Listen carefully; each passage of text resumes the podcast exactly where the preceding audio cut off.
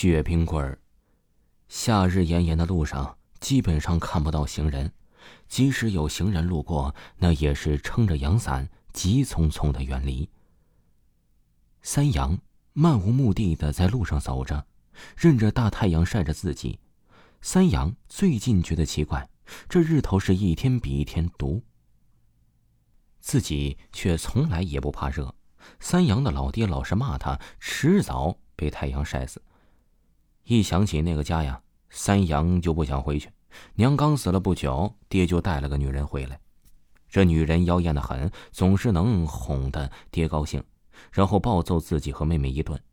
结果呀，两个礼拜前，妹妹不堪忍受这个痛苦，离家出走了。现在呀，也没有找到。妹妹走丢的事情，还是这个妖艳的后妈告诉三阳的。令人伤心的是啊，爹竟然不让三阳去找妹妹。就任由妹妹自生自灭，想到这里，杀了后妈的心都有了。三阳在街上没找到妹妹，溜达着就回家了，嘴巴出奇的渴，喝了很多凉水还是渴，却想起了后妈曾经在冰箱里放了一箱冰棍自己也偷偷吃过，那滋味儿透心凉的很。三阳看了看家里没人，偷偷打开了冰箱，悄悄的取出了一只，舔着舔着，竟然舔出了一根毛发。三阳呸的吐了一地，现在的东西哪有个干净的呀？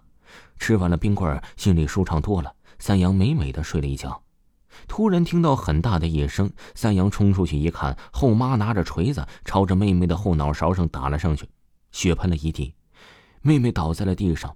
后妈仿佛没有听出三阳出来的声音，慢慢的蹲到地上，贪婪的捧着妹妹头上流出来的血，仔细的品味着。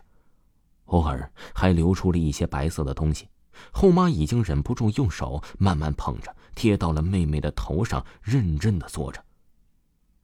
突然，后妈转过头来，嘴角还流着鲜血，回过头来看着三阳，说道：“三阳啊，一起来喝呀，多新鲜呐！”三阳往后退着，突然就醒了，结果看着后妈死死的盯着自己，笑着说道：“三阳啊。”是不是吃了我的东西啊？三阳看着后妈狰狞的笑容，冷汗出来一身的往后退着。不料后妈举起锤子就要砸向自己，三阳猛地一下醒了，原来是个梦中梦。三阳擦了把汗，看到外面天都黑了，后妈和爹还没回来，都死在外面才好呢。三阳悻悻的说道：“臭小子，你是谁呢？”爹从外面回来，看见三阳，说道。顺手操起了手里的东西，抽了三阳一下。三阳躲了过去，却看见爹的脸色煞白，问道：“爹，你脸色怎么这么不好啊？”“哎，没事儿。”这一宿后妈也没回来，爹也没问。第二天，三阳照常偷吃了后妈的冰棍，暗自骂着无良商家不讲卫生，里面还有指甲，恶心死了。三阳扒拉着冰箱里的冰棍，想再吃一根儿。突然，他看到了一件熟悉的东西，好像是妹妹走之前穿的那件衣服。虽然已经脏了，但是他认得出来。后妈从来没给妹妹买过衣服，这是妹妹穿了好几年的衣服呀。三阳急忙的跑进爹的屋里，想告诉爹，可是没见着他的人，炕上也整整齐齐，好像没人睡过的样子。可是爹确实昨晚回来，还跟我说话了呢。三阳自己暗暗想着，兴许是爹自己起来收拾的呢。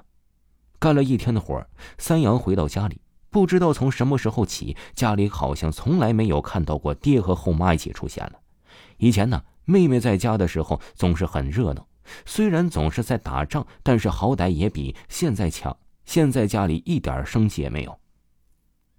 三阳累得往炕上一躺，还在想着妹妹衣服的事情呢。朦朦胧胧中，他看到妹妹走过来，脑袋上一个大洞。血往外流着，从脑门一直流了下来。三阳很害怕，问道：“妹，你怎么了？这是谁把你打的？”妹妹没有说话，突然两只手伸向三阳，紧紧的卡住了三阳的脖子。三阳没想到妹妹的手有这么大的劲儿，怎么都推不开。三阳挣扎着一下子醒了，还是觉得喘不过气儿来。